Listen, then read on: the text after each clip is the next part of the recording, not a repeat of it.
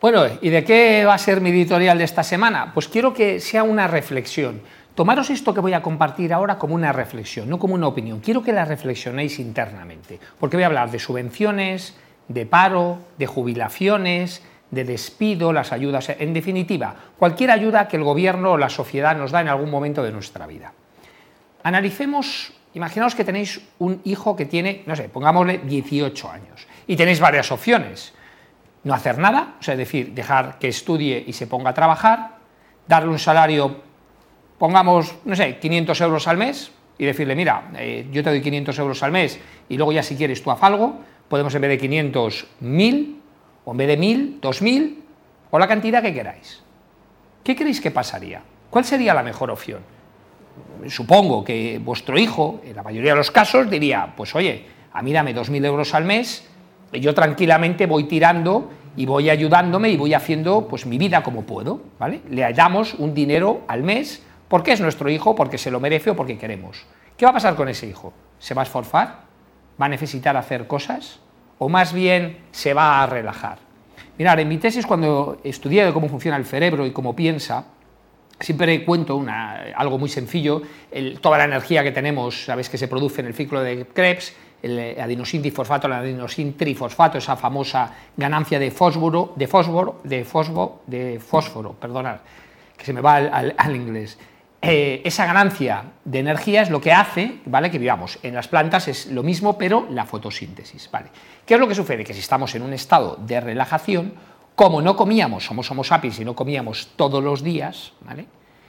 tendemos a estar en el máximo estado de reposo. Es decir, como no sabíamos si íbamos a comer, tratamos de minimizar la energía y por tanto no vamos a pensar. O sea, nuestro cerebro y nuestro cuerpo siempre va a estar tratando de hacer lo mínimo. ¿Para qué? Para sobrevivir. Volviendo al ejemplo de nuestro hijo, está muy claro que si a nuestro hijo, en lugar de darle las herramientas para que él cree, co-cree, estudie y trabaje, le damos dinero, vamos a conseguir que no saque, digamos, esas esfuerzos para poder competir. ¿Vale?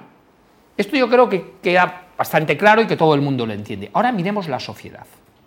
Y no, no, no pensar en un tema político, coger cualquier todo. El otro día estuvo aquí Juan Marrobedo, que sabéis que lleva el programa Emprende, yo siempre le admiro y hablo muy bien de él, porque él ha ayudado a la sociedad a crear empresas. Y dijo aquí la semana pasada, dijo, es que es absurdo que los empresarios, cuando tengan una idea, lo primero que piden es una subvención para, sacar su, su empresa adelante, ¿no?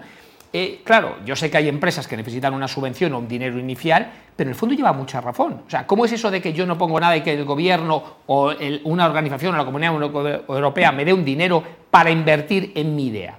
¿No pensáis que esa empresa ya nace mal? ¿Que nace porque como le han dado facilidad no se va a esforzar lo mismo? Pensarlo. Pero es que pensar lo mismo, una subvención o el paro, ¿tiene sentido que una persona que gana 1.200 euros, creo que es ahora el salario mínimo, más o menos, reciba durante dos años consecutivos un salario de 1.200 euros cuando deje de trabajar, ¿tiene sentido? ¿No tiene sentido? Esto es una reflexión y estamos generalizando, ¿eh? evidentemente podríamos particularizar cada caso en concreto porque esa persona la han echado en paro y sean circunstancias. Pero ¿no creéis que es una persona que trabaja durante seis años consecutivos? Si le decimos que los próximos dos años va a ganar lo mismo sin trabajar, ¿se va a esforzar en trabajar o en conseguir ese nuevo trabajo? Pensarlo. Pensamos, podemos lo mismo las jubilaciones. ¿Tiene sentido que todo el mundo se jubile a los 65 o 67? Me da igual. Que sea lo mismo un, eh, no sé, un conductor que un médico que un abogado, no sé, cualquier profesión, ¿tiene sentido que se jubile en una edad? ¿Tiene jubilo que a la diga, no, no, no, ya no te vamos a pagar más y a partir de ahora el gobierno te va a pagar el resto de tu vida para todo el mundo? Pensar que Sofía estamos trabajando. El otro día leía que a cada tres personas que trabajan en España, una la paga el gobierno, bien sea, eh, evidentemente, gente que trabaja, policías, médicos, todo lo que sea, funcionarios, pero hay otras personas, parados, jubilados, una de cada tres. No es sostenible. O sea, ¿qué estamos creando? Pensarlo un poco. O sea, es decir, algo que parece bueno en un principio, que es darle dinero a la gente en un momento de una situación, lo que se produce a veces es una inversión. O sea, es decir, lo que hay que crear es esa necesidad y que las personas luchen. Hacer una reflexión sobre esto y veréis como muchas veces, si vamos hacia una sociedad en la cual se nos da todo, lo que estamos creando es gente que no evoluciona, que no se sacrifica y que no lucha para seguir adelante. Darle una vuelta y veréis cómo el paro, las subvenciones, evidentemente estoy generalizando, pero tal generalizadas como están para todo el mundo y tal, a lo mejor no tendría sentido. A lo mejor con menos subvenciones y menos ayudas crearíamos un país en el cual se esforzaría más y se trabajaría más. Y esto si lo comparamos con otros países, por ejemplo los Estados Unidos, por ejemplo China, el ratio que tienen de desempleo es mucho menor. ¿Por qué? Porque hay menos ayudas a esos y por tanto la gente se tiene que esforzar más.